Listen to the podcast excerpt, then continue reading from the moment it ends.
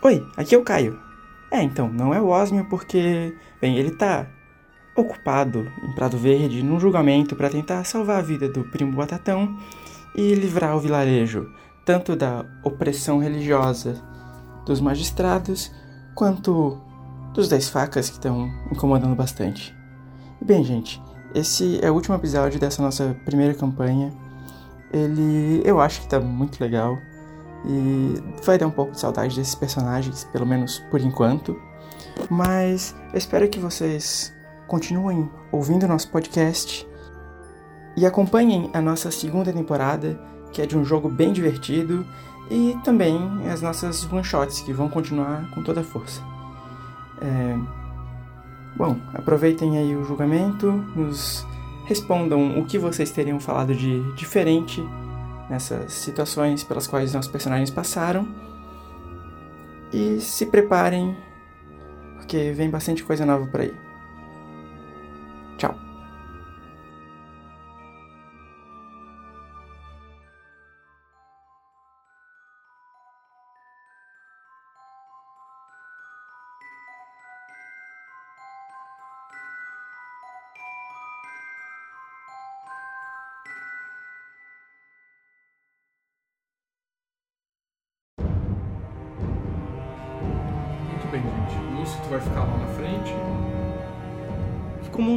Guarda, né? Porque a intenção do Lúcio era tentar fazer o lance do, do- da emboscada e tudo. Só que enquanto não chegar nenhum outro companheiro do grupo, ele não vai sair da, da guarda na frente da casa. Ele tem medo Uhum. de que apareça alguém por ali. Ele imagina que a Érica conheça a cidade suficiente para fazer alguma emboscada, alguma coisa, então ele vai permanecer de guarda. É, a Mania, na verdade, lembra dessa história do Lúcio e decide que vai dar uma passadinha na casa do prefeito antes. Tá bom, então. É, Hoff, tu vai continuar lá com o Edgar? Ah, eu não tiro o olho desse cara até começar esse tribunal, meu irmão. Tá bom. E Osmio? Também, vou ficar por ali tentando dar uma olhada, assim, ver se eu acho mais alguma evidência, vendo se nada sumiu. Tá bom. Mania, tu chega até o Lúcio e tu vê que o prefeito e a Marcela estão vindo na direção de vocês também. Mas eles estão um pouco mais longe ainda. E aí, Lúcio percebeu alguma coisa estranha? E não percebi nada, apenas que a garota tá bem cansada e eu esperava que ela pudesse dar algumas pistas, algumas coisas sobre a Érica, sobre o comportamento da Érica, pra gente usar isso como vantagem. Mas ela não quer falar, tá só cansada, deixa a garota dormir. Mas eu gostaria realmente de tentar fazer, preparar uma pequena patrulha, uma armadilha, alguma coisa assim. Claro. Você acha que seria valioso? Ah, bom, eu acho que o mais importante é a gente saber onde é que essa menina vai estar. Ela é uma.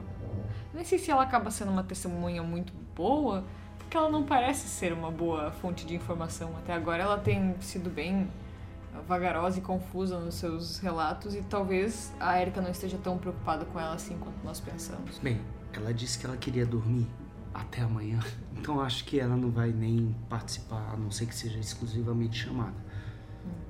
Porém, eu acho que a Érica vai ser fundamental. A gente, mesmo que a Érica não diga nada, mas só de aparecer com ela no julgamento, acho que é uma das Claro. principais provas contra os Dez Facas. Eu concordo. Bom, é, eu preciso falar com, com o Osmo e com, com vocês três, na verdade, juntos. Mas eu não sei se nós devemos largar a guarda aqui agora. Então, não sei. Bom, eles já estão chegando ali. Oi, Oswald. Oi, Marcelo.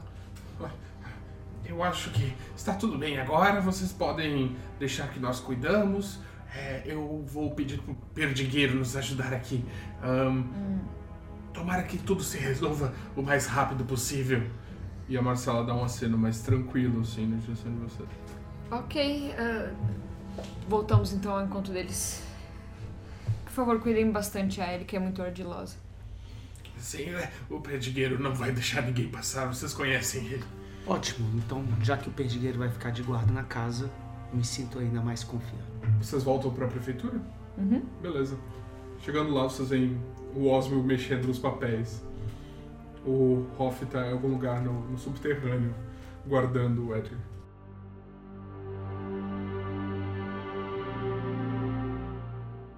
As horas passam, amanhece o dia, o palco tá montado, bandeirinhas são erguidas, a cidade é decorada e o magistrado chega.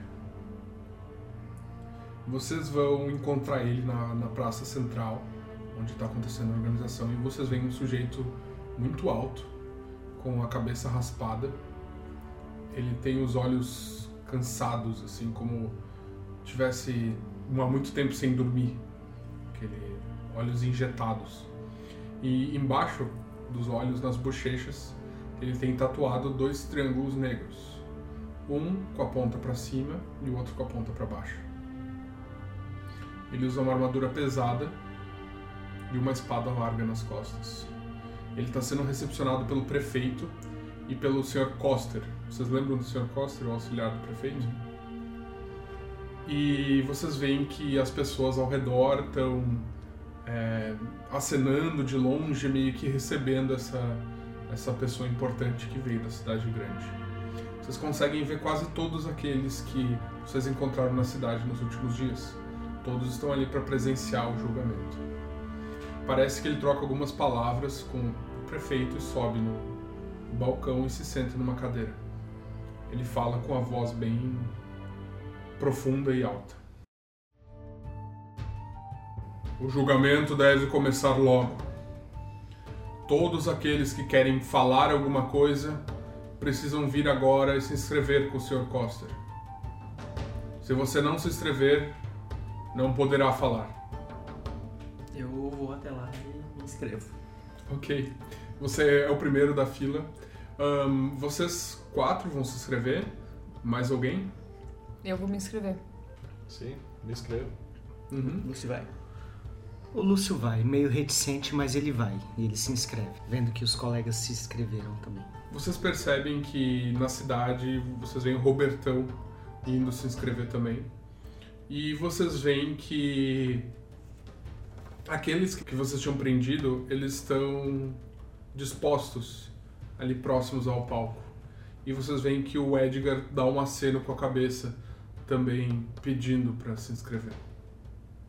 O magistrado permite que ele se aproxime e ele se inscreve também. O Lúcio chega próximo do Osmio e fala: Se esse cara vai se inscrever, eu acho que seria justo tentar fazer com que o próprio Goleto também possa se inscrever, mesmo sendo o preso. Será que você consegue convencer o, o prefeito a conceder essa, essa inscrição? Eu, eu quero. Eu vou lá pelo lado do magistrado e falo. É, meritíssimo, o senhor permitiria que o acusado fizesse a sua defesa perante a população? Sim. Ele olha pro goleto. O goleto está sentado meio que afastado dele, mas no, no balcão central também. E o goleto. Eu gostaria de falar, sim. Está bem. Senhor Coster, coloque o nome de goleto. Será que a gente chama mais alguém da cidade? Talvez o Toel, Folia, as pessoas que. Elas poderiam ajudar com o depoimento, mas não sei se. Esse foi, foi o Tuel que foi falar? Se Toel? inscreveu? Não. Quem é que se inscreveu pra falar? O Robertão. Ah, verdade. Ah, é, eu acho que poderia. Eu não sei se eles querem se expor também. Acho que não. Bom, é... ah, acho que é isso então. É... Mas venham cá, eu junto os quatro aqui, o Osmio, o Lúcio e o Hoff. É... Antes de vir aqui, eu me reuni com a Folia e o Toel e eles compartilharam comigo um altar, quase como um templo que eles têm por detrás de suas lojas e, e é de lá que eles pegam a maioria das mercadorias. Eles fazem parte da ordem que defendia os guerreiros que lutaram contra a Ah, besta. será que é a mesma ordem do Carvalho que a gente descobriu lá embaixo? Acredito que sim. Na verdade, quem Olha faz. em volta, tem alguém próximo tentando escutar a gente? Ah, não, não tem ninguém. Na verdade, quem faz parte de fato é a Mia, que eu acabei descobrindo que é parceira da folia. Hum, A Mia vem. Isso, a Barda. Ela vem. Eh, Sim, a princípio ela vem. E Meritíssimo. Posso inscrever alguém no negócio se a pessoa se atrasar? Sim. Mas por que essa pessoa está atrasada? Ah. Por que a Mia se atrasaria? ela está a caminho. ela é uma viajante, uma. Pelo que eu entendo. Uma barda. Ela é uma. A é- barda sempre se atrasa. Está bem. Coloque o nome dessa pessoa. Hoff, por que você vai colocar o nome da Mia? Era pra colocar ou não? Não sei. Coloca, caso, caso ela não queira falar, ela faz É. um showzinho lá, encerra, fogo de artifício. Ah, a barda. Eu acho que seria muito ruim alguém falar sem ter a permissão. Seria visto com maus olhos. É, seria o- Sobre regras da civilização. Bom, eu vou lá botar o nome da Mia. Ok? ah, eu só queria compartilhar isso com vocês. Ah, nós temos que tomar um cuidado cada vez maior em não expor nada da fé aqui, porque não é só a família do prefeito, todo mundo vai acabar sofrendo de uma forma ou outra. Mais alguém se inscreve?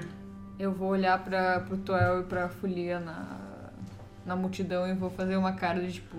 Vocês veem que os dois estão meio que olhando pra fora, assim, olhando pra estrada, olhando pra vocês, olhando pra estrada, olhando, palco. Eles veem você olhando eles a cena.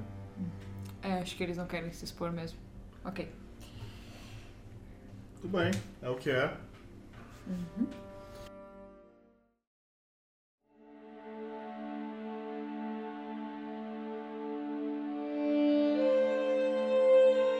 Muito bem.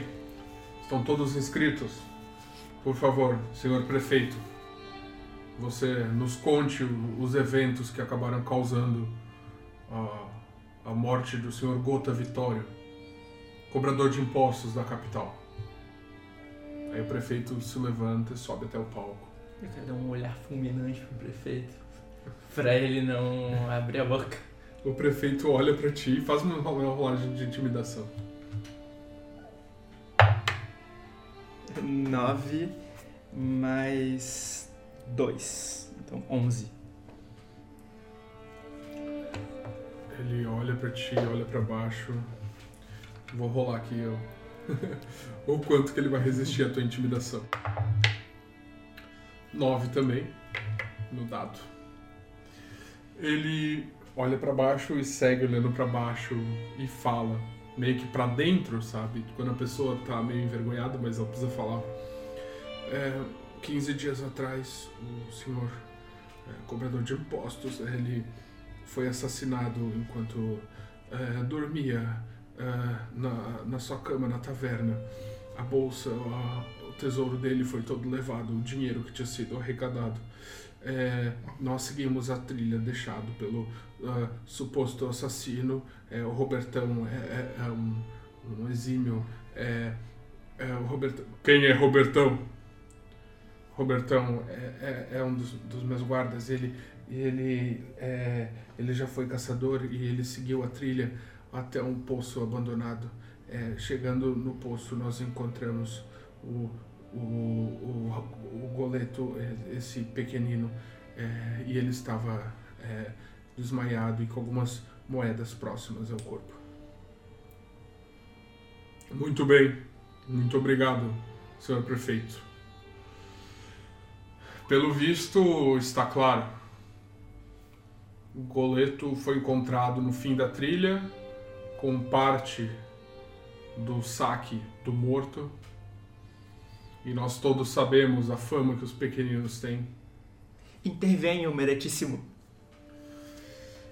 Bom, alguém tem alguma coisa a acrescentar? Eu vejo algumas pessoas levantando as mãos.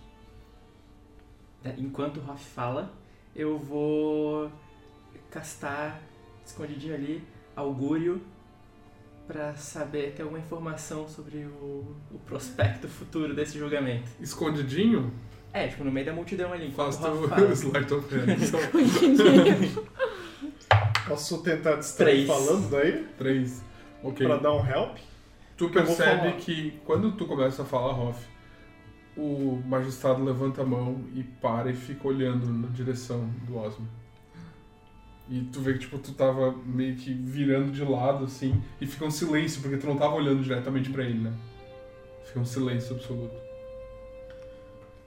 Senhor Meritíssimo, como um clérigo de São Eustácio, eu gostaria, antes da minha fala, de propor é, algo que talvez seja um pouco não comum, um pouco incomum Inusitado. em julgamentos, inusitado, muito obrigado. Porém, é, eu acho que pode ajudar a trazer a confiança é, e manter a justiça no seu caminho é, durante os depoimentos que aqui serão dados. Eu gostaria de utilizar a magia divina dada a mim por São Eustácio para que nessa área, nesse púlpito apenas da- das pessoas que estão testemunhando, apenas verdades pudessem ser ditas. Inclusive, eu me colocarei à disposição de apenas falar dentro dessa área de verdade para que não haja suspeita sobre nada que eu falarei. Ok. Faz um teste de persuasão. 16 no dado, mais 4, 20. Que fique nos registros que eu não tenho nada contra o clero. Muito obrigado. Está bem. Mas. Não sei se devo confiar tanto assim no que não consigo sentir. É, não existe nenhum assistente dele ali, ali próximo? O Coster tá meio que do lado dele fazendo esse papel, sabe? É, é, o senhor não. é, bom, eu, eu poderia é, testar, caso o senhor é, confie no, no nosso, nossas boas intenções, é, que o senhor entre, dê um passo para dentro dessa área assim que eu conjurá-la e eu faço uma pergunta, por exemplo, sobre a sua data de nascimento. E caso o senhor não consiga mentir, significa que essa área faz com que as pessoas apenas consigam falar a verdade? Está bem. E faça o que você tem de fazer. Então vou lá, me preparo, penso no São Eustácio Uhum. e casto ali a Zona, zona of Truth. Ok. Você faz em cima dele ou do Não, lado? não, eu faço um pouquinho afastado dele, bem um, um- ali onde as pessoas que vão, Vão falar. depor vão falar e falo pra ele se aproximar um pouquinho. Ele se levanta, anda na direção. Vai fazer um save throw de sabedoria, Uhum. uma salvaguarda. Ok. Hum. Faça a pergunta, homem. Ah, senhor, quantas horas de viagem eh, leva de Espada do Arão até aqui? 15 minutos. Hum, o senhor não sentiu nenhuma dificuldade? Eu senti. Mas com certeza não foram 15 minutos. É, claro que não, mas acho que um homem sábio como o senhor consegue resi- resistir a certas é, habilidades que um clérigo tão jovem quanto eu possa exercer. Hum. Não precisa me bajular, não. Ele se senta de novo, respira fundo, sim. Eu já ouvi falar disso. Mas eu acho que seria mais adequado não confiarmos muito. Pois alguém que estiver preparado pode acabar mentindo. Mas não custa nada. Tudo bem então. Ah, meritíssimo, posso. Bom, antes de continuarmos, quem que vai me explicar por que, que esses outros homens estão todos amarrados ali no canto? ah, poderia ser eu? Posso Claro, ser claro, pode falar. Ah, obrigado. Eu levanto. Se Ah, aproxime aqui, por favor. Olá, meritíssimo. Qual é o seu nome? Me chamo Hofgar, eu sou morador de Prado Verde há poucos anos. É, eu estive junto com este pequeno grupo tentando investigar essa situação. E, desculpe pelo, pela situação com magia, mas magia funcionando ou não, não pode apagar fatos. E o fato é que Goleto foi encontrado do lado do poço. Poço esse que era usado como poço de armazenamento das quinquilharias daquele grupo de ladrões. Espere um pouco. Guarde os seus argumentos para depois. Seja direto. O poço levava um estoque. O estoque dava uma trilha. A trilha levava a casa, onde eles estavam. E lá, eu vou até lá e pego ah, o, baú. o baú, boto no chão. Lá estava todo o imposto. Ele Abro. Com a tranca, des- com a tranca desfeita. Eles guardaram lá no local deles. Eles incriminaram o goleto. Eles são os verdadeiros ladrões. E nós temos mais provas. Nós temos livros que condenam eles pelo que fizeram. Espere um pouco, muita informação. Deixa eu ver se eu entendi. Você está dizendo que quem foi que matou o cobrador de impostos foram esses sujeitos aqui. Sim, o grupo. O grupo 10 facas é responsável pela morte do cobrador de impostos.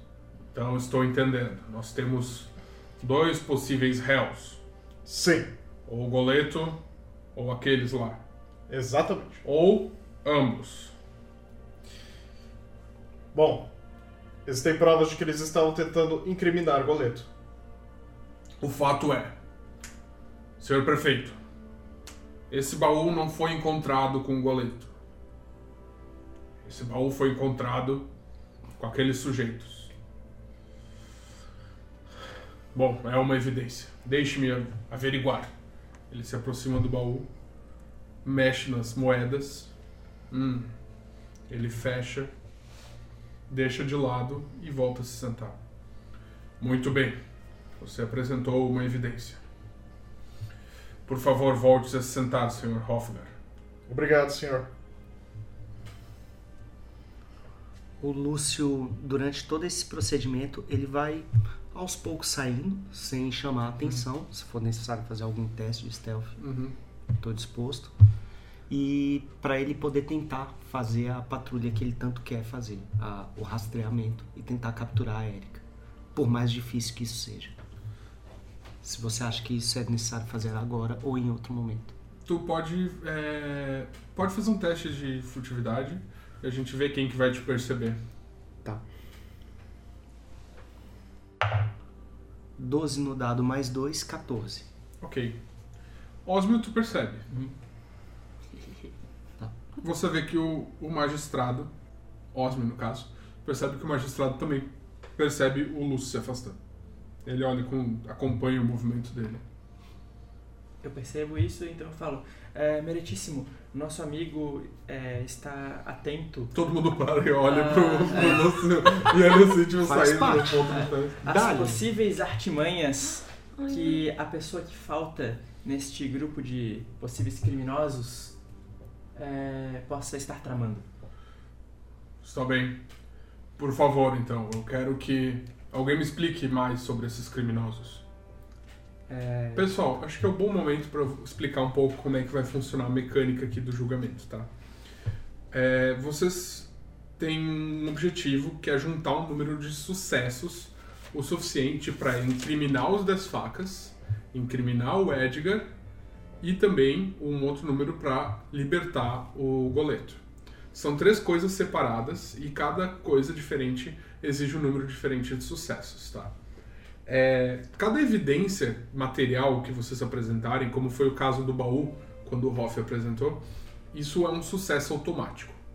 Quando não é o caso de uma evidência, vocês estão fazendo uma rolagem de perícia, vocês podem fazer um skill challenge no caso, né? Cada um vai, vai fazer uma rolagem de uma perícia diferente e vai acrescentar uma argumentação com aquela perícia, né? Então, por exemplo, é, se você vai querer argumentar sobre como os 10 facas são um mal para a sociedade, contar a história deles e tal, você pode fazer um teste de persuasão e rolar é, esse, esse teste. E se você tiver sucesso, você vai poder tipo, ajudar a con- construir esse sucesso maior. Você vai juntar um sucesso no, pro número de sucessos que você precisa para libertar o goleto.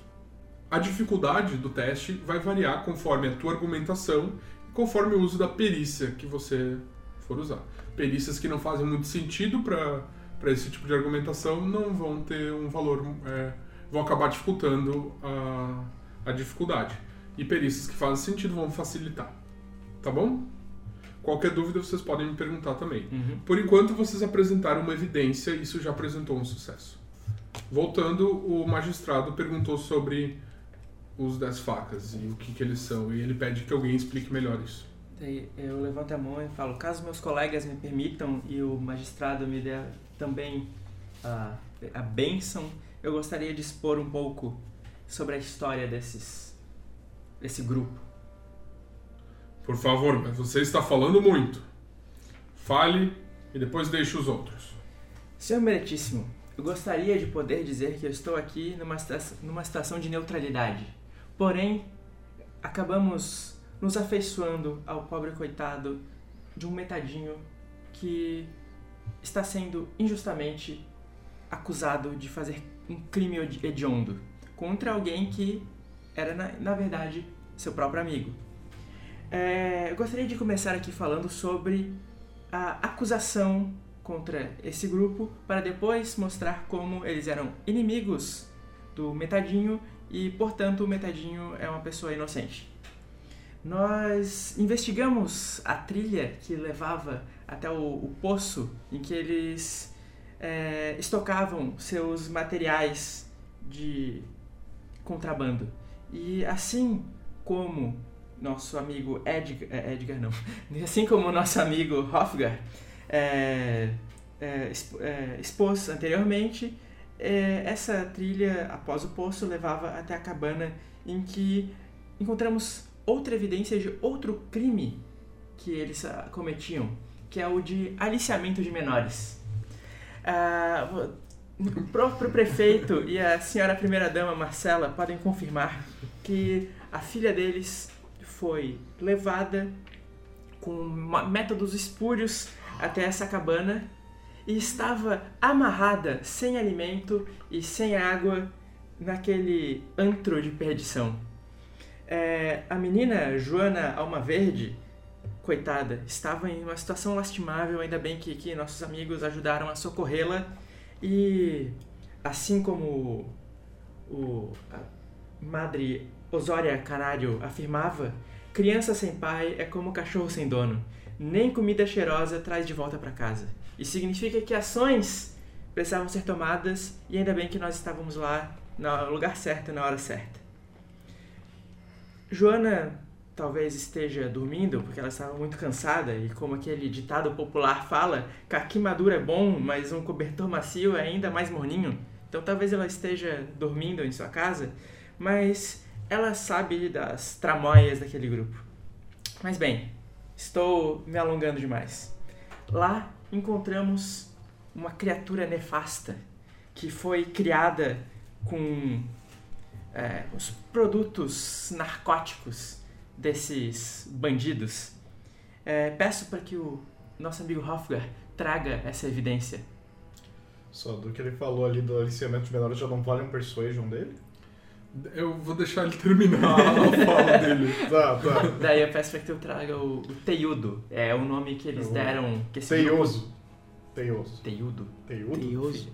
Tanto faz. Bom, Enfim, vou lá buscar essa criatura com nefasta que recebeu um um nome carinhoso desses bandidos significa que eles eram afeiçoados a esse ser. Eu vou lá e busco o Teioso. Olhem! Olhem essa coisa horrorosa! Joga ali na frente do público. Vai. Não podemos afirmar com certeza, meritíssimo, mas acreditamos piamente que este era um homem que, após processos mágicos e malignos, foi transformado, desfigurado e transformado nesse, nesse ser aqui que nós não nem sabemos descrever. E então essa é uma das evidências da maledicência desse grupo que utilizava essa criatura como um guarda-costas da cabana deles e colocava certas oferendas na mata para que essa criatura ficasse sempre nutrida e alimentada. Nós somos atacados e por isso precisamos, precisamos exterminá-lo. Muito bem. Evidência aceita. Mas que narcóticos são esses que são capazes de transformar um homem numa criatura dessas? Então, peço para que meus amigos também tragam o carregamento que explicarei a seguir o que seria feito com ele, mas o carregamento desses materiais narcóticos. Eu vou lá e pego as Drogas. a caixa de frutas podres. Daí eu tiro. Meritíssimo, aqui está um, está um carregamento grande, mas daí eu tiro do meu bolso dentro de um paninho, desenrolo e falo: Não acho bom que o senhor faça contato com esse. por- pela sua segurança com essa substância, mas aqui está um pedaço do que é.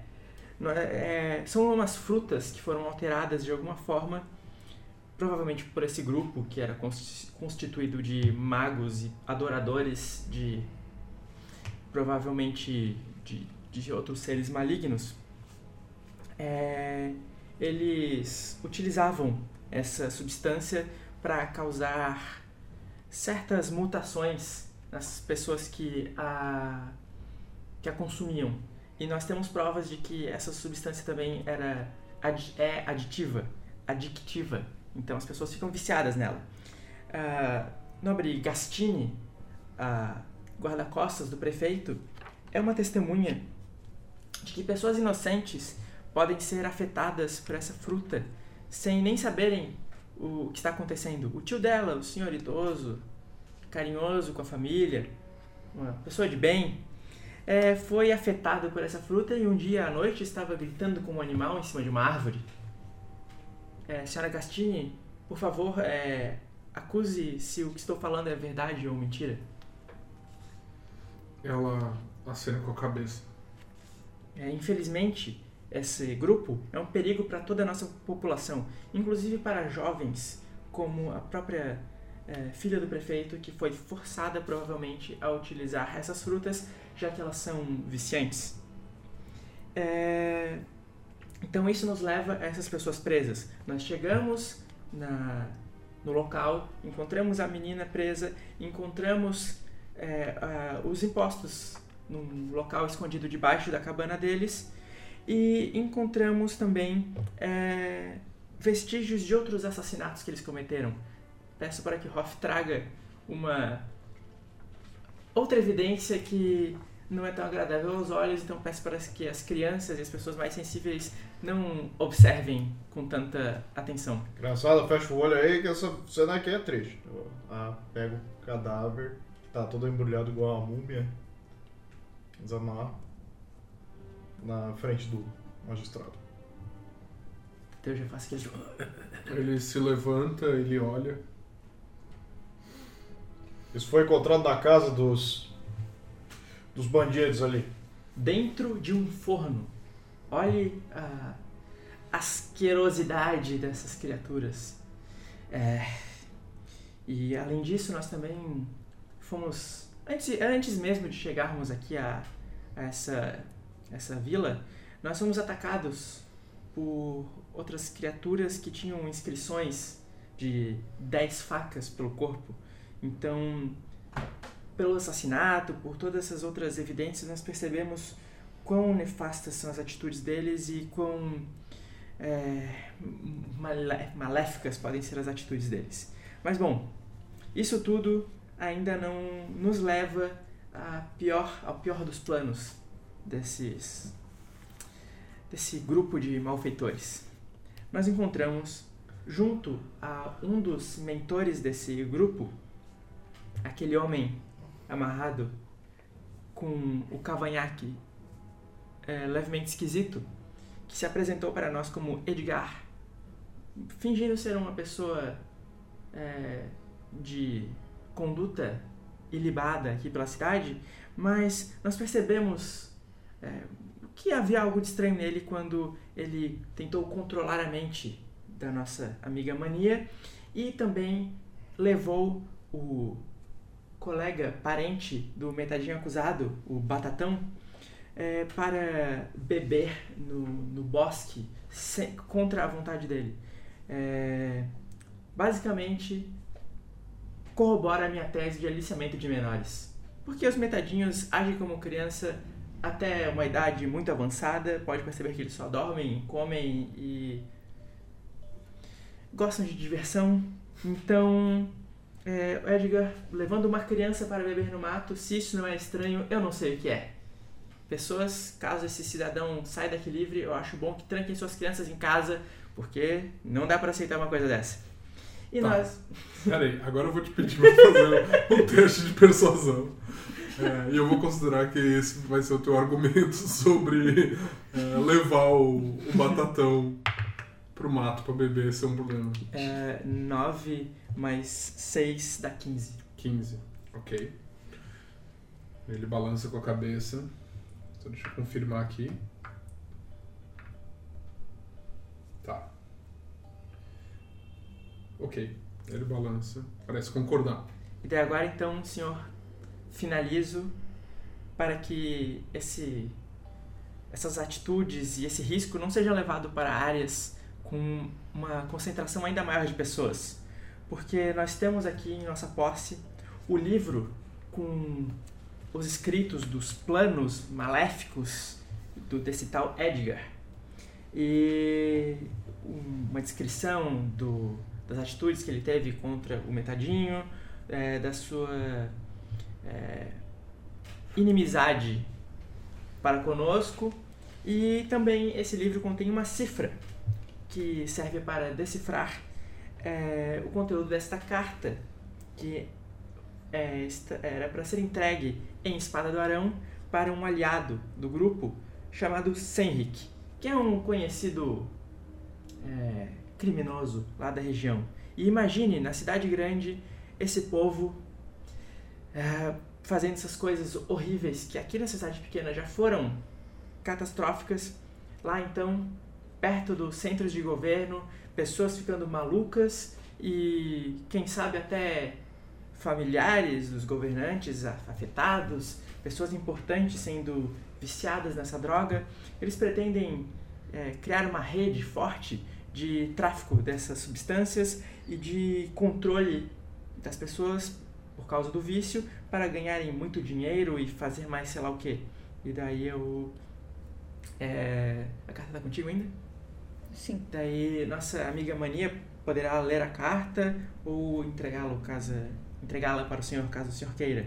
Mas acredito que já tenha me estendido muito. Essas são as nossas evidências principais e estamos disponíveis aqui para mais elucidações caso seja necessário.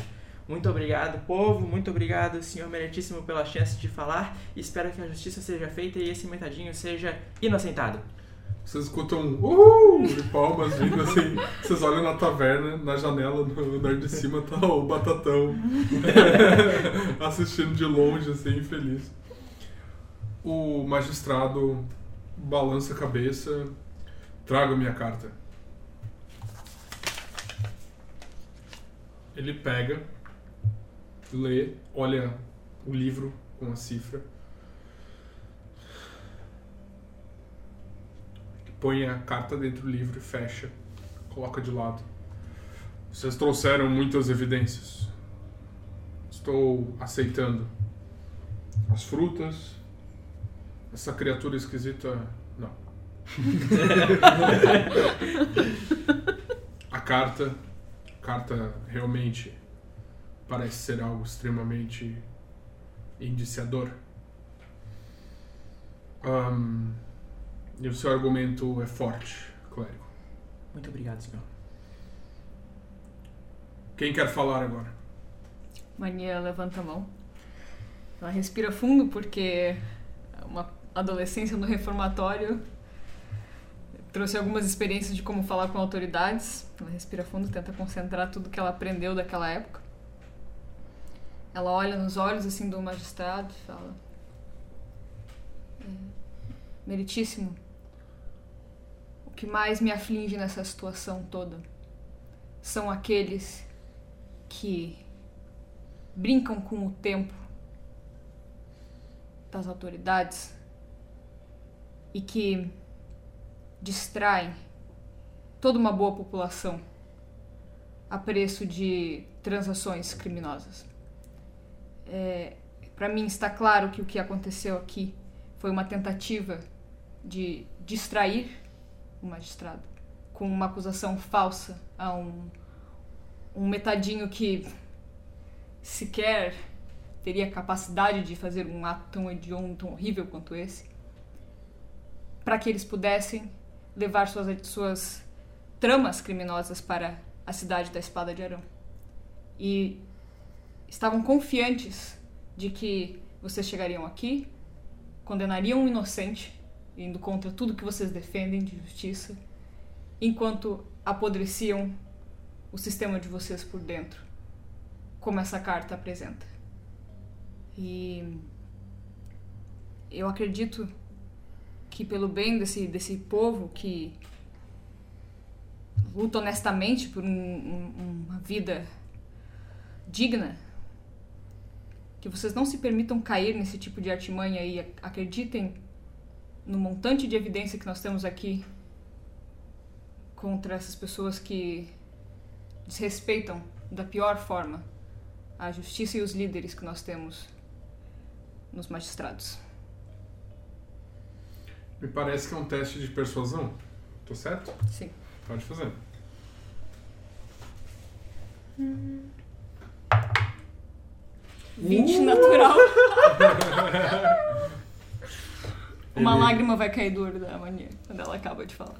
Ele balança a cabeça e fala: Bem, está muito claro que essas dez facas são um flagelo para a pequena cidade de vocês. Mas agora resta algumas questões. O pequenino foi encontrado lá, no fim da trilha. Será que ele não é um membro do Das Facas? Tendo a achar que sim. Outra coisa, essas frutas. De onde elas vêm? O que são elas? O que elas podem causar? É, enquanto isso, o Lúcio sai ali da, do espaço da Praça Central para se afastar da cidade em direção à floresta. É isso? Sim. O Lúcio aproveitou o momento que ia ter muito, muito falatório e ele seria de pouca utilidade. E ele ainda tem a esperança que se ele trouxer de surpresa a Érica, ele pode conseguir encerrar essa questão dos 10 facas, tendo o décimo membro e o membro mais perigoso. Mas ele sabe que talvez ele não seja tão habilidoso, mas ele está disposto a arriscar. Lúcio, quando tu tá saindo da cidade, você vê um cavalo e uma pessoa montada num cavalo. É uma mulher, ela tem o cabelo castanho bem claro e um chapéu de abas largas. E ela tá vestindo um corcelete de couro e ela tá entrando. Ela olha para ti com uma cara meio te analisando, assim, tipo, o que tá fazendo ali? E a cena, assim, com a cabeça. Com essas aparências todas, o Lúcio não consegue imaginar que seja alguém perigoso, suspeito, e por tudo que ele já ouviu na cidade, ele tem um palpite. Será que essa não é a tal da Mia? Que ele ouviu a, a mania falar? Tu fala? Ele Será se é aproxima. Olá, bom dia. Ela para um pouco, faz uma cena. Olá. Ah, vindo para essa região dessa cidade, ah, o que te traz aqui? Tu vê que ela tem um brinco só. E o brinco, ele tem um formatinho de harpa. Isso pode ser um pouco em off, não sei. Eu não sei se seria coisa que eu poderia usar, de ter percebido isso nas falas, nas coisas dos personagens. Pode ser um pouco metagame, mas acho que não, né? Então tudo bem. Então Lúcio deduz bem facilmente que deve ser sim a tal da Mia. Ele fala: Meu nome é Lúcio e acho que você deve ser a esperada Mia. Estou certo? Eu acho que sim, Lúcio. É, é um prazer. Você prazer. é amigo de quem? Sou novo na cidade, mas sou amigo do Osmio, amigo da Mania, amigo do Hofgar, mas também conheço conheci recentemente o Toel e a Folia. Sim. E são pessoas nessa cidade que estão passando por uma situação delicada e precisam de muita ajuda. Eles me falaram que estavam precisando de ajuda. Me diga, um que posso ajudá-los? Eu tenho facilidade com as palavras e posso argumentar para o lado certo da questão, se é que você me entende. Entendo. Bem, no momento, eles estão num julgamento. No julgamento de um pequeno metadinho. É, eu acho que não. era é essa situação que eles tinham me Sim. falado. Porém, ah, eu vejo que você deve ser uma pessoa bem habilidosa. E eu estou numa missão um pouco pessoal. Estou tentando procurar uma pessoa que pode ser o último elo para dar fim nesse caso, que é uma ameaça cidade. É o membro final do grupo do tal dos 10 facas, se é que você sabe quem são eles. Eu passei um tempo viajando, então estou um pouco desentendida das coisas que passam por aqui. Se você pudesse me atualizar sobre o que eu deveria falar, se sei que você é um amigo de Toel e de Folia, sei que você está do lado certo. Sim. Bem, o que eu posso te dizer é que estão. ah, ah, houve um caso que você já deve estar sabendo do caso do, da Sim. morte do. Eles me falaram que tem um metadinho que está sendo acusado injustamente. Isso, era a morte do cobrador de impostos da Espada de Arão e, e parece ter um envolvimento de um grupo de bandidos chamado Dez Facas que estavam se valendo de frutas amaldiçoadas para incriminar as pessoas e tentaram fazer o metadinho parecer que houvesse assassinado esse cobrador de impostos. Mas eles já estão em julgamento e parece que eles estão se dando bem, mas ainda o, o, o magistrado é bem sagaz e não vai deixar esse julgamento acontecer sem alguns questionamentos finais. Né? Sem uma prova definitiva, sem uma fala de autoridade é, que não pareça suspeita da própria cidade, se é que você me entende. Hum, sim, eu vou ver como eu posso ajudar então. Você acha que isso foi suficiente ou tem algo mais que você sente Hum, eu não sei se você tivesse algum argumento para me dar para eu falar alguma coisa, eu poderia ajudar melhor. Bem, é, parece que eles suspeitaram do uso dessa fruta. Bem, eu tenho um pedaço de uma fruta e talvez isso seja um pouco perigoso para a segurança da cidade. O magistrado suspeitar de que isso possa levar a ritos não tão aceitos pela cidade, se é que você me entende. Hum. E eles precisam, a cidade precisa ser ah, ser defendida de qualquer acusação, né, que possa parecer que isso seja maligno. Então você está dizendo para eu tentar despistar essa questão da fruta. Acho que seria o melhor ponto, de que a cidade em si não tem nenhuma culpa disso e de que não existe nenhum tipo de culto é, maligno ou coisa assim por parte da cidade. E que se houver alguma coisa assim, talvez os próprios Dez Facas possam ser os responsáveis. Talvez isso seja a melhor forma de ajudar a cidade. Está bem, estou pensando em alguma coisa aqui. Quem sabe se eu falar que eu sei que essas frutas vieram mais do sul e que eu vi elas lá, quem Sim. sabe isso possa mudar o direcionamento do olhar do magistrado. Sim. Ah, e uma última coisa. Bem, eu acho que buscar essa pessoa que eu estou indo atrás, rastrear, possa ser um desafio um pouco além dos meus limites. Há alguma coisa que você possa me ajudar? Você prefere uma coisa que pode durar mais tempo e te ajudar menos, ou uma coisa mais rápida que vai te ajudar muito? Mas assim, vai durar bem pouco tempo. Bem, a coisa que pode durar menos tempo e vai me ajudar rápido seria mais efetivo se eu já tivesse encontrado ela. Está bem então. Aí ela se abaixa, desce do cavalo, pega um punhado de terra no chão, esfrega a terra no teu rosto Beleza. e ela fala umas palavras, fecha os olhos e abre. E assim que ela abre os olhos, você sente um pulso de energia assim pelo teu corpo e as tuas pernas parece que ficam mais leves. Aumentou em, em 10 pés, em 3 metros o teu deslocamento. Tá, então agora eu me desloco 40. Isso. Mas se você transforma num Ótimo. animal. Eu perco isso, na verdade, se eu me transformar em animal. Não. que Estaca. soma- é. Ah, ainda soma ao animal, tá? É. Ótimo. Tipo, tu vai ficar com 3 metros a mais por uma hora. Ótimo. Nossa. Beleza, muito obrigado, Mia. E que as bênçãos da natureza lhe acompanhem daqui para sempre. Pronto. Força. E aí ela vo- volta pra andar em direção ao, é, ao julgamento. Muito bem. No julgamento, é, ele fez a pergunta sobre a questão do goleto e das frutas. Hoff. Eu posso? Você vê que o Robertão levanta a mão também. Eu quero ir primeiro, Robertão? Deixe-me ir primeiro.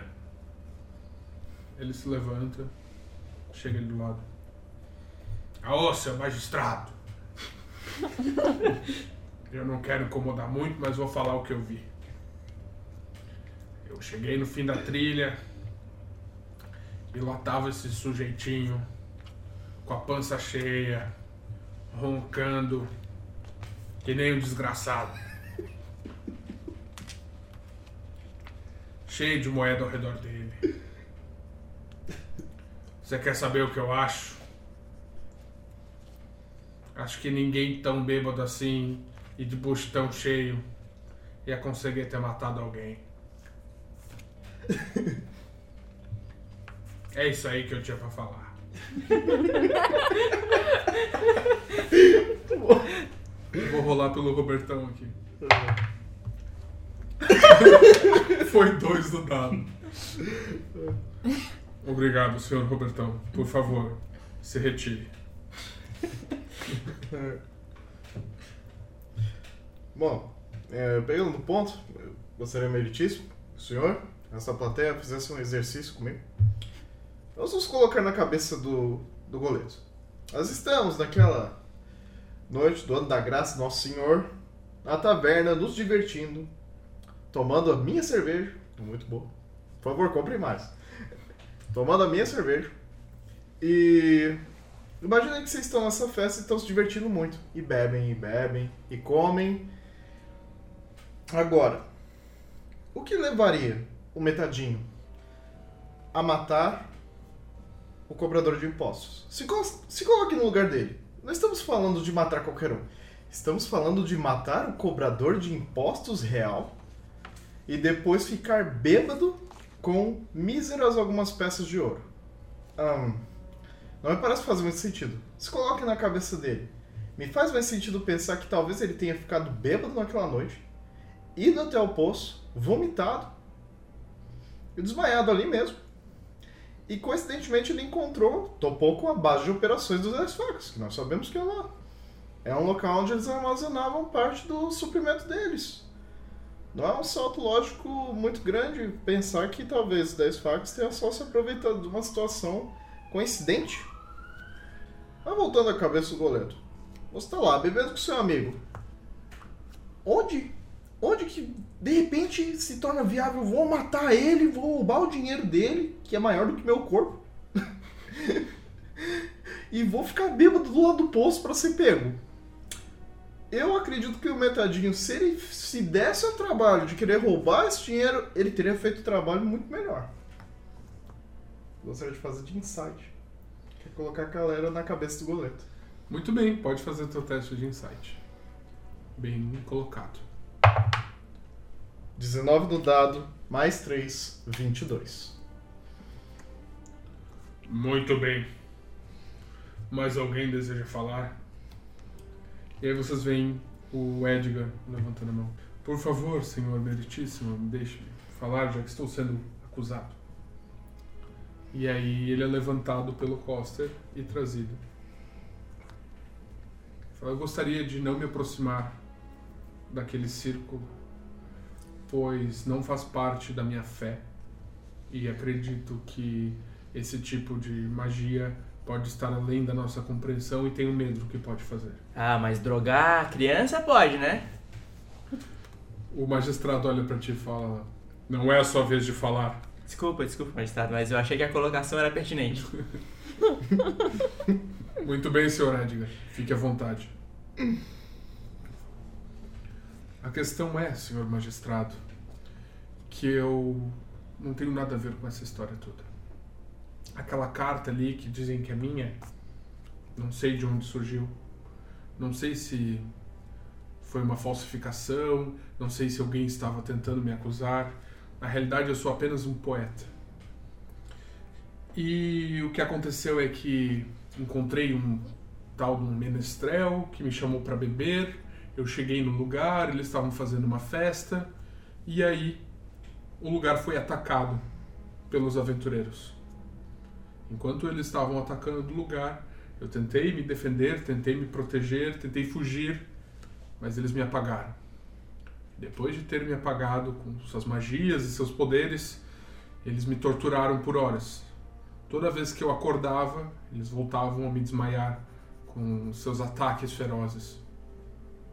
Isso é a mais pura verdade. Olhe nos meus olhos. A realidade é que eu sou só uma vítima nisso aqui tudo. E eu gostaria de pedir que você me liberasse disso.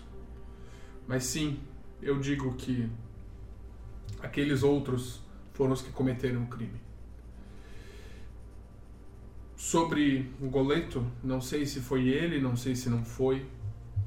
Eu só sei que eu não o vi lá, porque ele estava preso até. Mas quando eu estava bebendo com eles, eu vi eles comentando e falando sobre o dinheiro do magistrado, o dinheiro do cobrador de impostos, e eles falando sobre essas frutas que eles iam vender. E eu só estava querendo sair de lá, mas eu não consegui. E então eu resolvi é, tentar manter o papo deles, participar, até que os aventureiros atacaram. Então eu só gostaria de pedir para eu me retirar aqui dessa acusação e que eu pudesse seguir meu caminho e continuar minha vida com tranquilidade. Ele vai fazer a rolagem dele. Foi um 9 no dado, mais o bônus dele. O magistrado balança a cabeça. Senhor Edgar, me parece que a carta. Não sei se ela é uma falsificação. O argumento apresentado pelos aventureiros é forte. Mas o seu também é. Você não parece ter mentido. Alguém mais tem algo a falar? Meritíssimo, os outros companheiros de é, grupo criminoso não poderiam se defender e falar que, na verdade, Edgar e Erika, que é a foragida, que eram os verdadeiros mandantes dessa operação inteira? Sim, tem razão. E a própria filha do prefeito também? Tem toda razão. Algum de vocês quer falar? E um deles balança a cabeça. Aquele cara ali, ele não tava com a gente não. Ele só apareceu para beber e tal, e aí ele participou do negócio sem querer. Que cara? O Edgar. E É. os outros concordam. Meritíssimo, é, o Edgar, ele, como já dia- havia dito antes, ele envenena a cabeça das pessoas e faz com que elas ajam de, de forma que ela. Clérigo, deixe-me pará-lo aí. Você pediu para que eles falassem e eles falaram. Acho que a questão está encerrada aí. Eu tenho algo a Nossa. falar. É, você viu a carta onde Senric fala de Erika como uma pupila para Edgar. Me parece que eles vieram nessa cidade fazer a mente das pessoas que estavam por aqui. Ele pode tentar se passar por um, um, um poeta, um errante, mas essa carta prova que ele, a líder dessa gangue, estavam relacionados de alguma forma. Ele se esquiva, se, é, se disfarça entre a população para recolher informação, deixando bêbada crianças, é, e consegue escapar da situação como se não fizesse parte.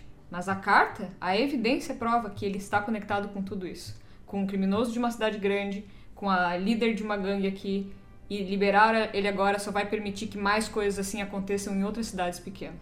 E além disso, um poeta saberia que girassol rima com pôr do sol, e ele disse que não rimava. Pode rolar persuasão Com com vantagem. vantagem. Os caras já têm usado. Mesmo que ela já tenha usado, porque esse aqui foi um caso Eu separado. não usei Né? Não usou ainda. a minha inspiração também, então eu tenho duas outras. Agora vai vantagem. Quatro. Quatro. Pô, Eu posso usar a minha inspiração pra ela rolar um dado de novo? Eu tenho a minha Isso foi- inspiração isso também, foi mas uma eu não sei se eu vantagem. posso usar ela, né? porque. Pode usar. Tá. É que eu, aqui foi um teste de persuasão. Rola.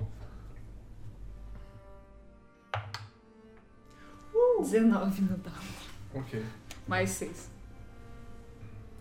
Ele olha de novo a carta. Sim. Mas se eles estão falando que o Edgar não é culpado, não entendo. Eles não têm nada a perder? Ah, é, não é difícil aliciar eles.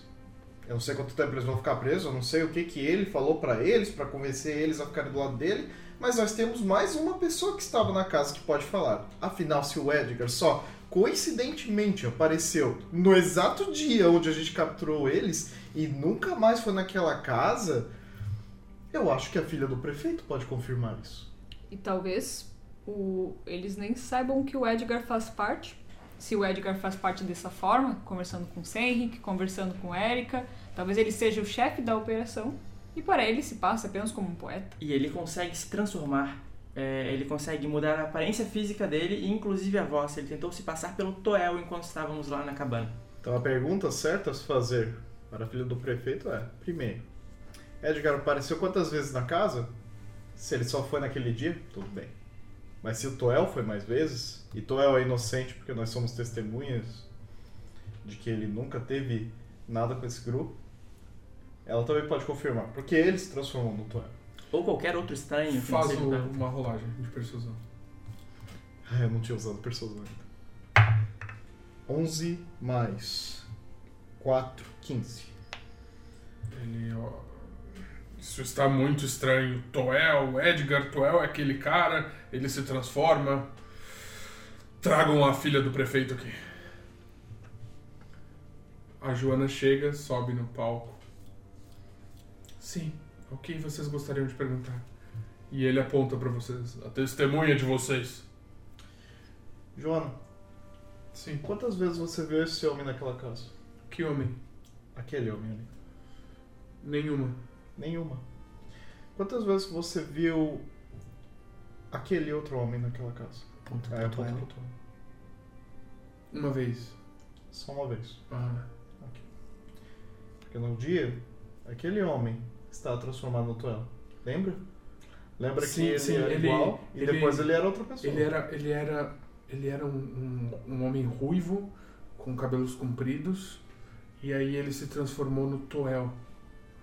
Uhum. E o homem ruivo, cabelos compridos, eu vi várias vezes na casa. Edgar, por que você estava transformado em Toel naquele dia? A menina claramente está em choque. Ela deve estar imaginando coisas. Eu não tenho esses poderes que vocês falam que tem. E os outros homens? Eles podem confirmar que um homem ruivo apareceu naquela casa outras vezes? Não, não. Não apareceu, não. Não tem. Ele não tem poder nenhum.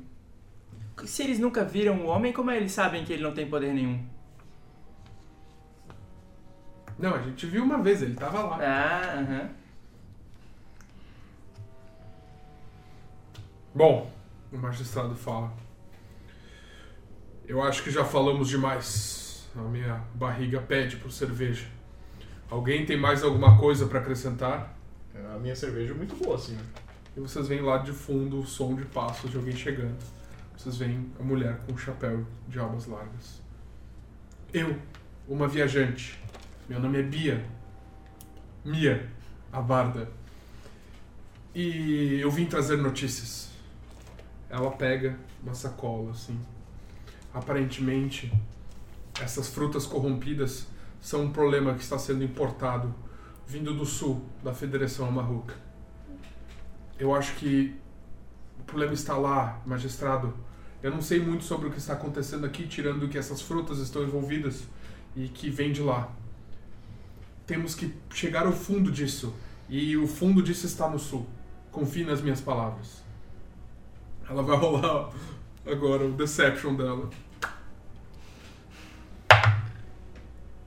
Foi um 12 no dado. Ela não se deu uma inspiração antes de chegar. É que ela não é uma barda exatamente como umas bardas. Lado bom, eu escrevi ela, então é válido. O Lúcio, por não estar ali, ele poderia ter dado uma inspiração pra ela. Por isso, por dizer que a, Que a natureza lhe abençoe eternamente. É, tu, Lúcio inspira alguém? Ele tem inspiração lúcica? Não tem. Mas Só ele- teria de foi ele que personagem. deu as frutas pra ela, não foi? Foi. É. Sim, ele deu argumento pra ela. Sim. Você considera que isso. Se se quer cons- gastar a tua inspiração pra dar vontade pra ela, tu pode. Eu quero, sim. Tá. Então eu vou rolar o segundo dado. Quatro. Ok. Ele. O magistrado acena com a cabeça. Parece concordar com ela. Ela é bem carismática e ela sabe colocar o ponto dela, mesmo que seja uma mentira deslavada. Muito bem. Caso encerrado. Nós vamos deliberar, eu e o Sr. Coster, revendo todas as evidências. Em alguns momentos, iremos dar a sentença. E aí, fiquem à vontade.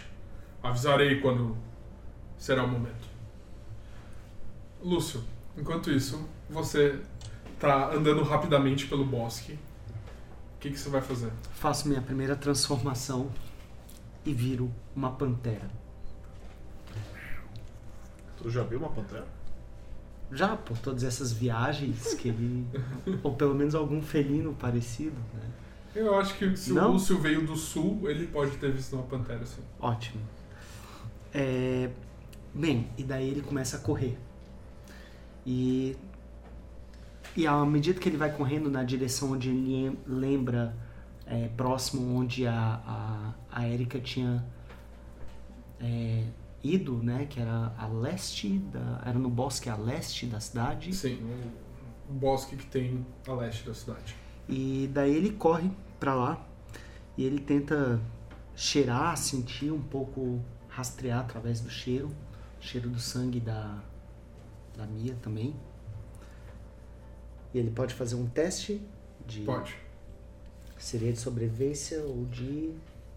Eu vou deixar você fazer um teste de sobrevivência com vantagem por conta do, dos sentidos aguçados da pantera. 13 num dado, 16 no outro, de vantagem, e 16 mais 3, 19 no Ok. teste. Lúcio, você começa a procurar pelo rastro dela. Até que, depois de alguns momentos, uns 10, 15 minutos, você encontra. O rastro tá fraco. Como se alguém tivesse passado por ali e não tivesse ficado. E tá ficando fraco. assim. Tá. O Lúcio vai tentar seguir esse rastro o mais rápido que ele pode. Porque ele imagina que pode já ter um bom tempo esse rastro. Isso.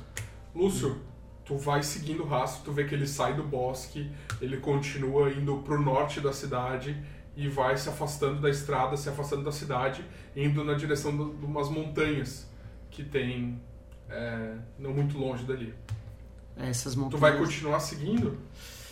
Bem, o Lúcio tá com essa missão na cabeça e ele vai tentar seguir por mais um tempo. Quanto tempo, mais ou menos? Ele vai seguir até ele ver se o caminho sai da floresta. Sim, sim, o caminho já saiu do, desse... É um bosque pequeno. Então já saiu do bosque e, tipo, já tá no descampado indo em direção a essas montanhas. Hum. Que ficam ao norte, né? O Lúcio é, fica um pouco resignado, assim, né? não sei se ele é resignado. Tem... Bem, o Lúcio fica um pouco contrariado. Ele começa a achar que não é mais uma boa ideia. Um pouco decepcionado com a, com a distância. E acha que não vai dar tempo de voltar, de en- entregar a Erika pro grupo. E ele decide voltar. E ele volta com toda a velocidade que ele pode. Tá. Muito bem. Nesse meio tempo, vocês veem que o Batatão desce correndo e chega perto de vocês. Ele parece estar bem empolgado e achando que deu certo a defesa de vocês. A Mia e a Folia estão, tipo, abraçadas uma do lado da outra. O Tuel tá junto, eles estão rindo. Parece que tá todo mundo bem confiante. O, o, o magistrado chegou na cidade sozinho, só pra saber. Sim. Eu quero Den. Tá perto de, o- da, da taverna onde a gente tá? O quê? O Sim, o magistrado? Uhum. Sim, ele tá. É, esse palco foi montado entre a taverna e a prefeitura. Tá. Então, é, quando, quando ele for dar a sentença, eu quero ir pra um lugar bem isolado assim e usar, canalizar a minha divindade e criar a minha cópia. Tá? Eu, e daí eu vou deixar minha cópia lá e vou andando pro. Tá, mas agora já? É, quando ele for dar a sentença. Ele anunciar que vai. Tá. Eu queria eu mesmo ir lá entregar uma safra da melhor cerveja que eu tiver feito na minha vida. Tipo, ele tá conversando com o Costa, as coisas ao redor. Ele Vamos vê você se aproximando. Você vê? Ele deixa você chegar. Pega. hum, Quebra com a mão o barril. Começa a beber e fica tipo cheio de espuma ao redor da boca, assim, escorrendo pela roupa dele. Hum. Bom, com licença. Sai. Tô só agradando. Lúcio, tu chega. Ainda me mantém em forma de pantera, mas não chego diretamente no grupo onde tá ali para não ser visto pelo magistrado. Vou me aproximando, chego próximo da folia, vou me aproximando próximo, tento procurar a mania. É, vocês veem que eu acho que eles estão meio que num grupinho ali, meio os amiguinhos conversando, sabe? Eu vou chegando perto em forma de pantera mesmo, e quando chego bem mais próximo, me destransformo. Lúcio, você tem alguma informação? Bem, parece que ela foi realmente para muito mais longe, a ponto dela não interferir mais no. não ter mais uma presença aqui no, em Prado Verde. Eu não sei se fico tranquila ou mais preocupada com essa informação. Bem, talvez não mais por hoje. Hum. E. realmente estou um pouco decepcionado. Eu gostaria de poder encontrá-la e trazê-la. Olha, depois que isso tudo acabar, quem sabe nós não partimos. É, se você quiser, pode contar comigo. É um dos assuntos não resolvidos que eu gostaria de resolver ainda nessa vida. Mania, a minha fala. A folia me falou de você. A Folia me falou de você também. Na verdade, eu falei de você pra Folia e acabei causando uma confusão sem querer. Você parece ser bem legal. Muito obrigada. Eu quero ouvir bastante das histórias que você tem pra contar. Tem certeza que eu não devia estar com ciúmes? Não sei, Não sei. mas acho que temos assuntos mais importantes pra resolver por agora e a gente pode falar disso depois. Yeah. Ah, ah, A mania fica desconfortável e se afasta um pouco. Já o, o Hoff, todo é, curiosão, vai ficar o tempo todo olhando o Toel e a Mia e procurando uma atenção, tá ligado? O Toel, jogando inside no o Toel. tá bem relaxado, parece que deu tudo bem, ele tá bem tranquilo. E a Mia e a Folia estão bem abraçadas, assim, uma do lado da outra. Vocês escutam o som do magistrado se levantando, falando: Aproximem-se todos, a sentença será dada. ok, o Osmio então se afasta. Cria minha cópia lá e volto. Acho que pra vocês o, a cópia é, o ele- Osmio e vocês, Ah, tá. vocês não sabem que ele tá se afastando. Ele fala: Ok. Senhor Goleto, tripa cheia, está sendo acusado de ter matado o Gota Vitório, o coletor de impostos. Senhor Goleto, você está inocentado.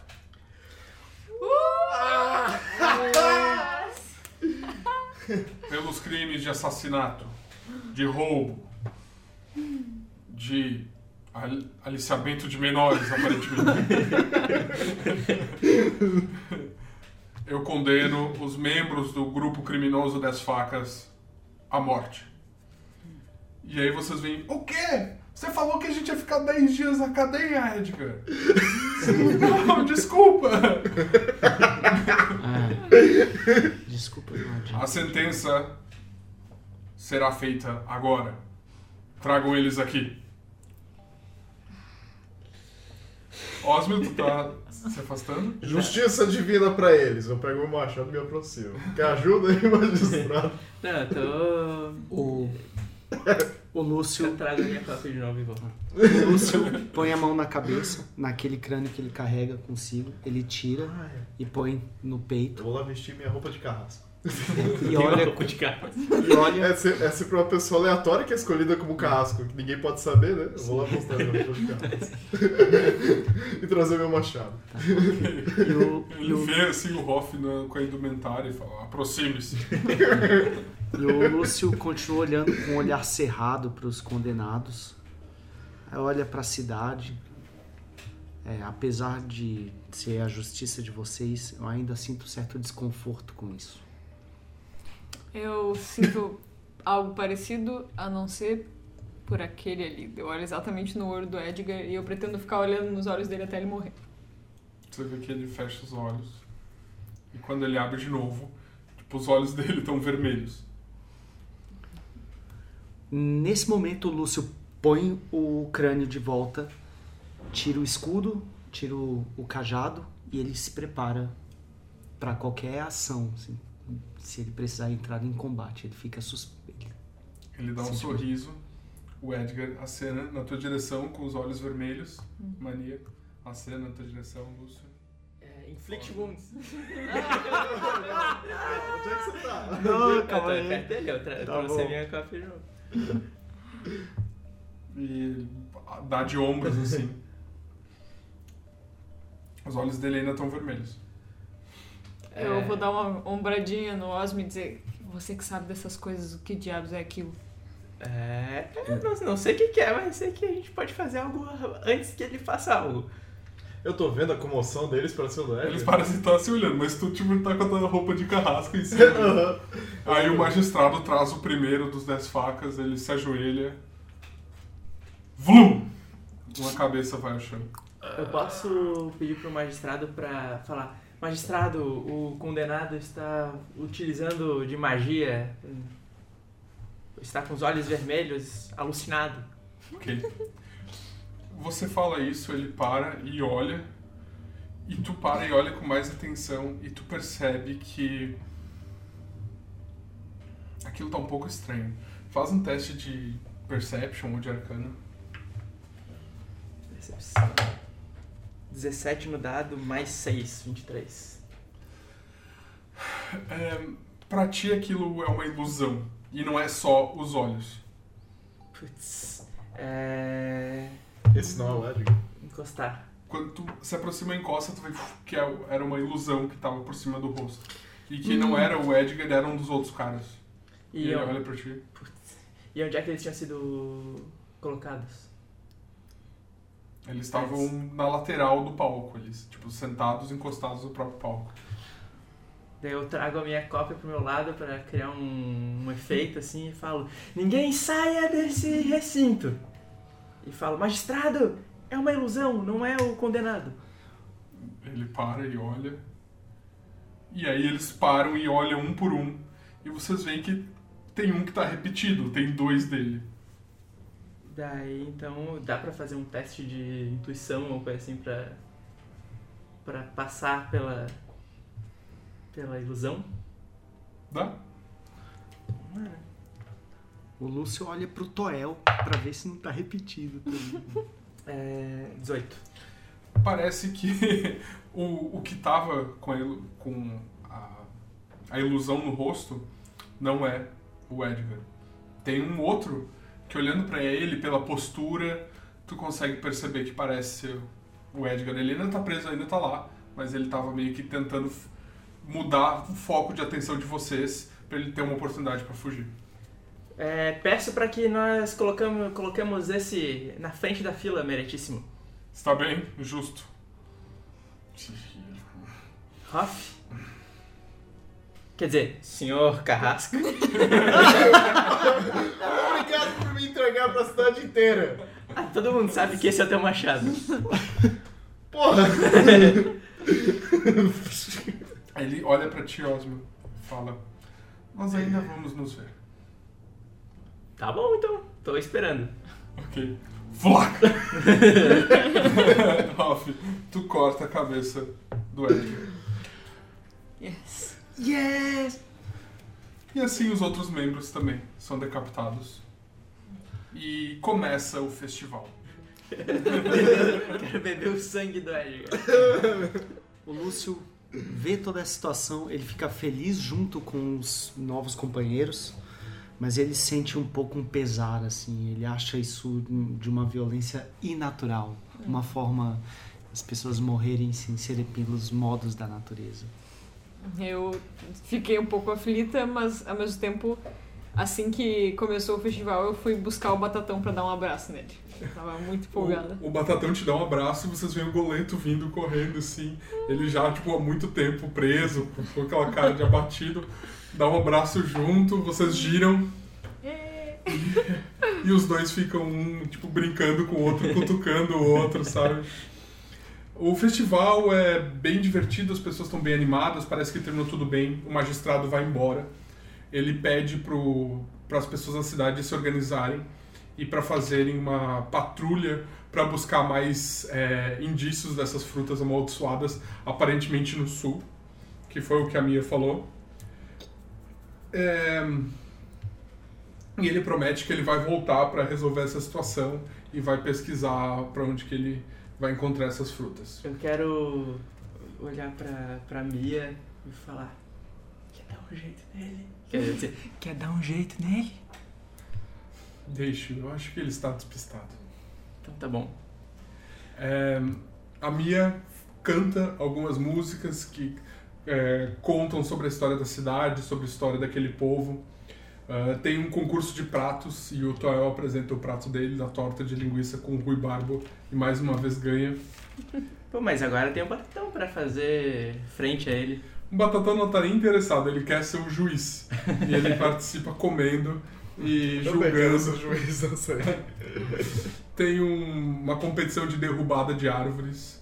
Vocês vão pra Oh! floresta e veem Ah. que consegue derrubar uma árvore mais O rápido. Lúcio Ei, começa a gente. ficar um pouco incomodado, fala, bem, acho que vocês podem continuar com a festa de vocês, mas me chamem quando algumas dessas Já. coisas acabarem. eu posso propor Já um. o machado aqui com o sangue dos meus inimigos. Posso propor um desafio pra cidade? Tem uma árvore muito grande.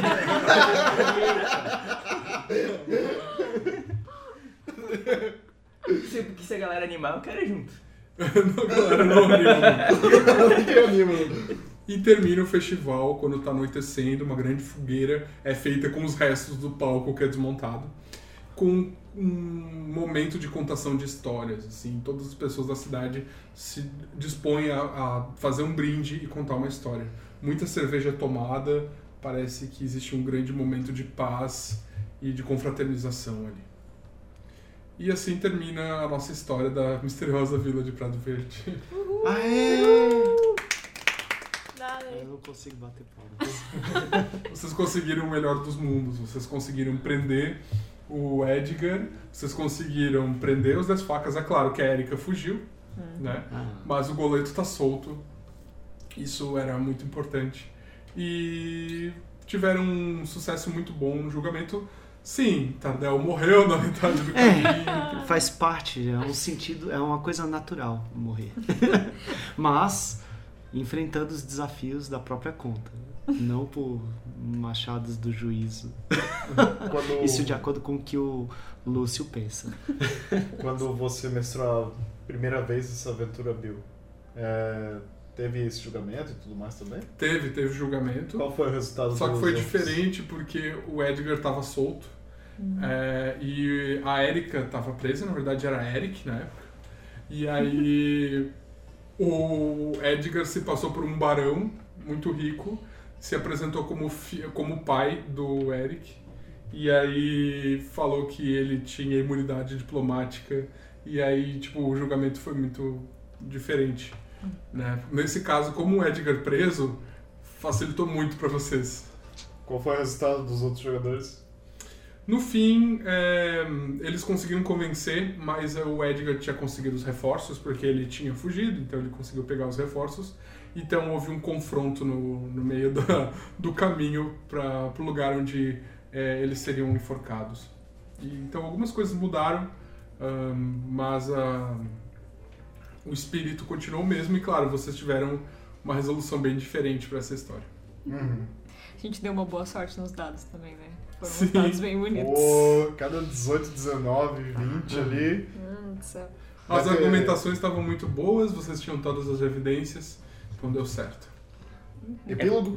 Isso é porque a gente tava sóbrio, porque como dizia Frade Samael, farinha na cachola não ajuda o pão doce a crescer.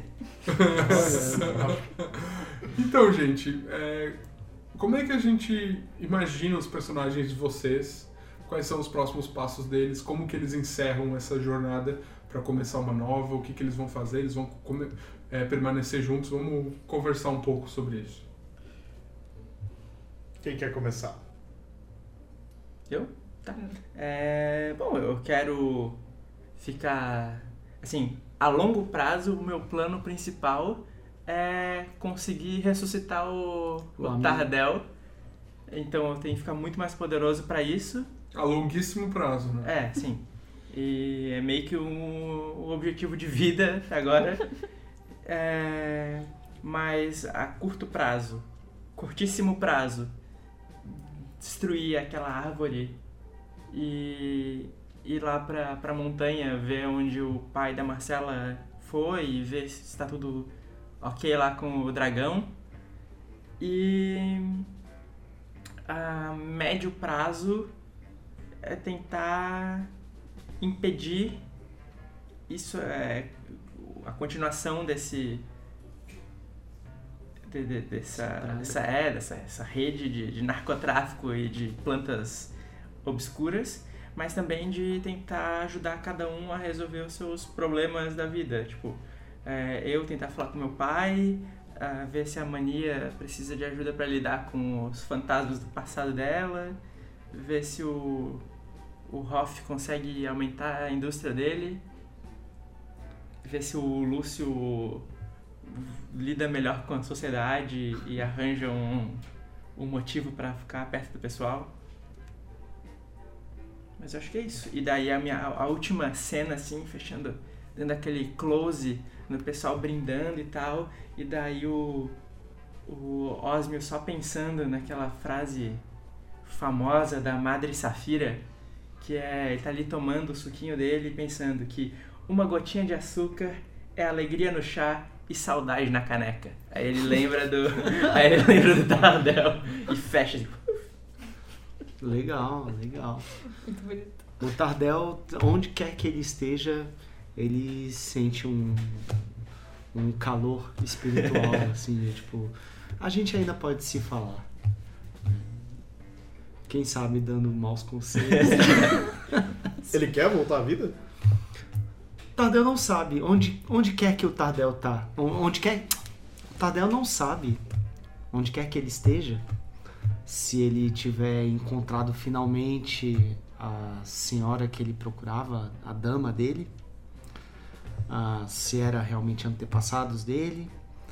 ah, e se no fim das contas ela também pode ter dito que o, o, o- a missão dele era ser tutor e guia espiritual do amigo. Mas quem sabe, né? Talvez num futuro, em outras histórias, se o Tardel vier a voltar, a gente pode saber o que realmente aconteceu. É. Ótimo. É, então, eu esqueci de falar do Sr. Eustácio também, né? Que... É, tem a questão do São Estácio. E tem uma coisa, que mais pra frente o, o Osmo com certeza vai encontrar o Edgar de novo. Isso, foi uma promessa. Aham. Começa uma ameaça. Pô, o Edgar era um fiend. Ele, se ele não foi morto no, no abismo ou no. Ele era um Warlock com um pacto do Find. Ah, E, e ele com certeza ia dar um jeito de voltar pra. Pelo menos se vingar. Então tá, vamos, vamos- vou, vou esperar aqui e vou, vou querer que ele tente se vingar então. Fala, Hoff. Ah, bom, o Hoff tá morando no Imperador Verde não há muito tempo, mas agora ele pegou gosto mesmo pela cidade. Ele vai ficar realmente na cidade enquanto não tiver nada de aventuras com os amigos dele. Os amigos dele sabem onde encontrá-lo. Vou dar um bom nome pra minha cerveja. Acho que uma homenagem a esses eventos recentes de Prado Verde, a Meia Liberdade. Vai ser o nome da cerveja.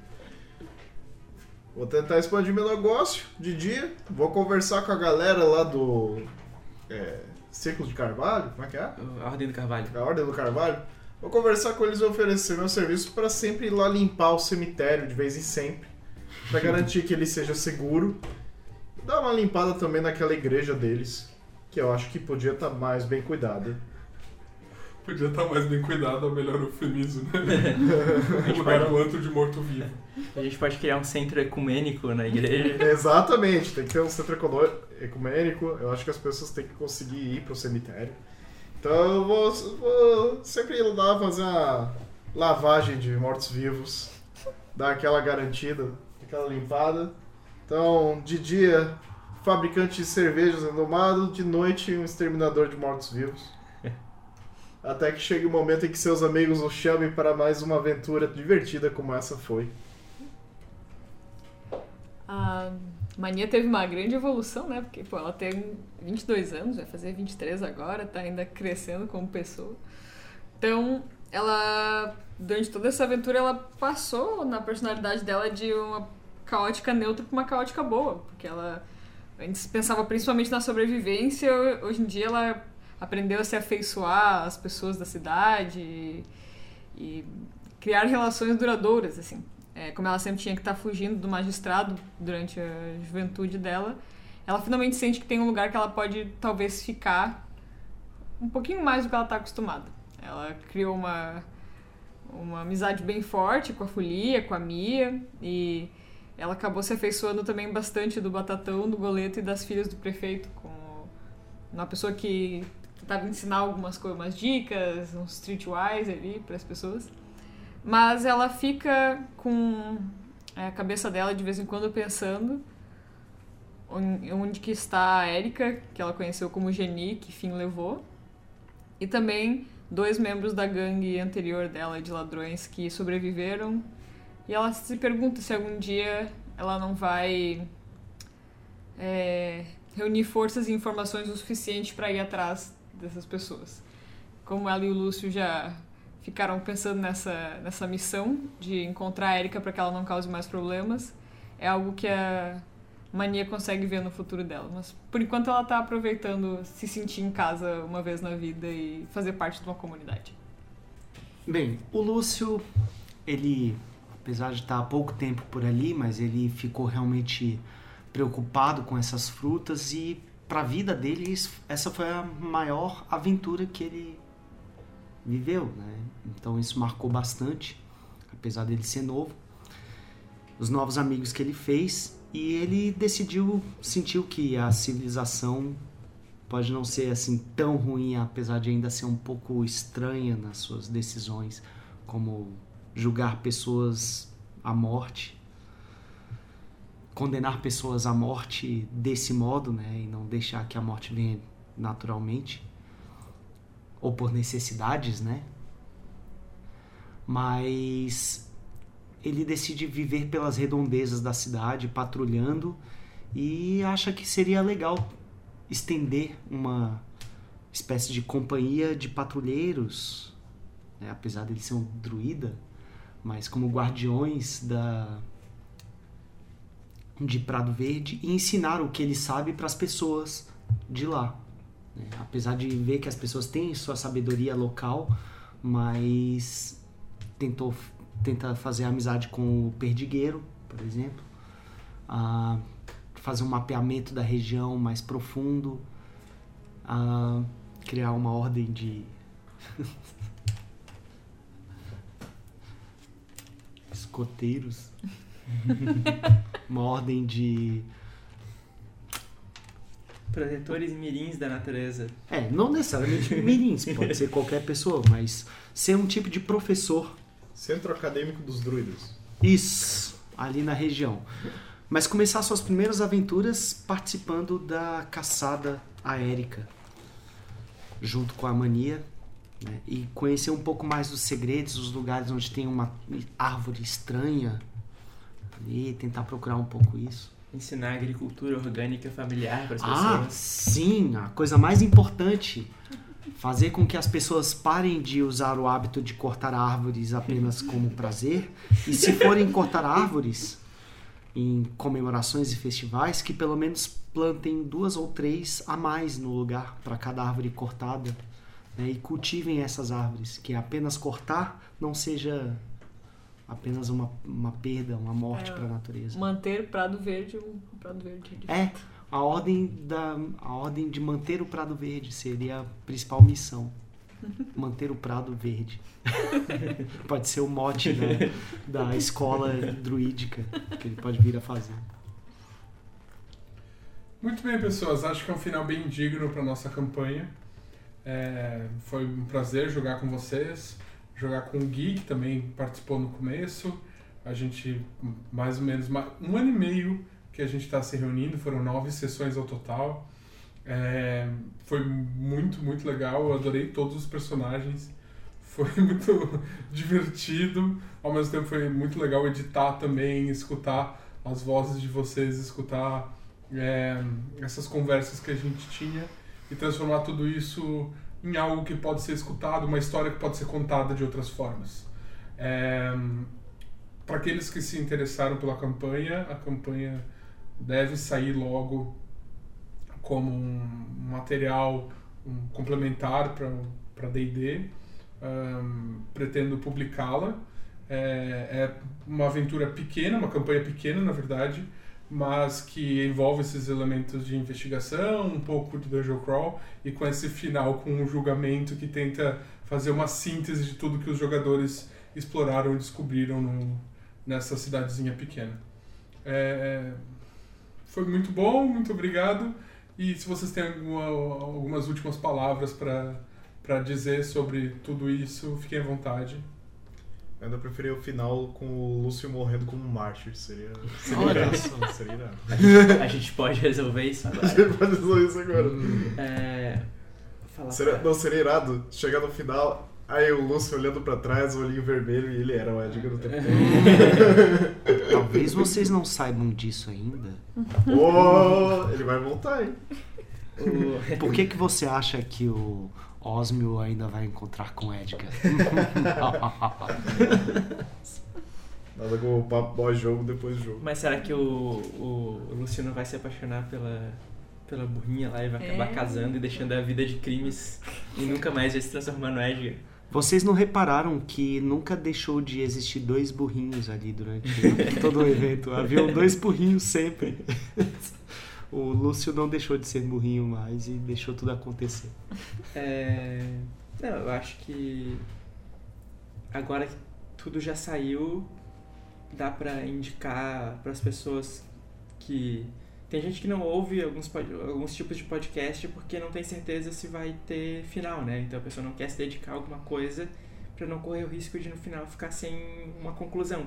Mas agora que já tem o fechamento, acho que dá pra quem ouve indicar pra vai- mais pessoas, para as pessoas ouvirem mais e esperarem pela próxima campanha também, que vai ser num estilo diferente e coisas também diferentes são as nossas one shots, né? Então, quem não escutou as one shots, que escute e quem escutou e gostou, que também recomende as one shots, porque outras virão e outra campanha virá também. Se inscreve aí no canal, dá o seu like, Dá o subscribe! dá o like aí, vai lá na página do Instagram. É, se você quiser pelo menos ficar atualizado no que tá saindo, o Instagram é o lugar mais fácil pra já saber quando a gente tá gravando, que ter alguns sneak peeks aí do que vem. E se tiver um pedido que a gente pode fazer, é fazer um review no, no iTunes, pode nos ajudar a ser mais visto por outras pessoas. É, o que eu tenho que falar é menos comercial, mas ainda é, é uma questão.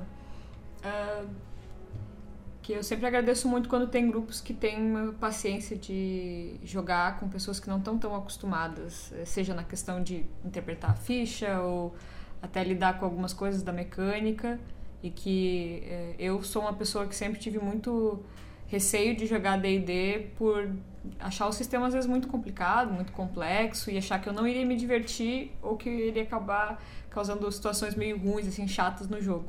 Então, se você que está ouvindo o podcast conhece alguém que tem esse receio, Dá até pra indicar e dizer que uma das jogadoras tinha esse medo desde o início, assim, até já comentei com o mestre. E no final eu consegui jogar de uma forma muito divertida, muito leve, com um grupo muito legal. E quanto mais pessoas virem jogar e, e fazerem parte do mundo do RPG, jogar D&D e outros sistemas, acho que fica cada vez mais divertido os universos e as histórias que são contadas. Então, é, queria agradecer e ao mesmo tempo compartilhar que quanto mais isso acontece, melhor. Que bom, Bigo. Fico muito feliz. É isso então, gente. Muito obrigado e até a próxima campanha ou a próxima one shot. Até. Valeu.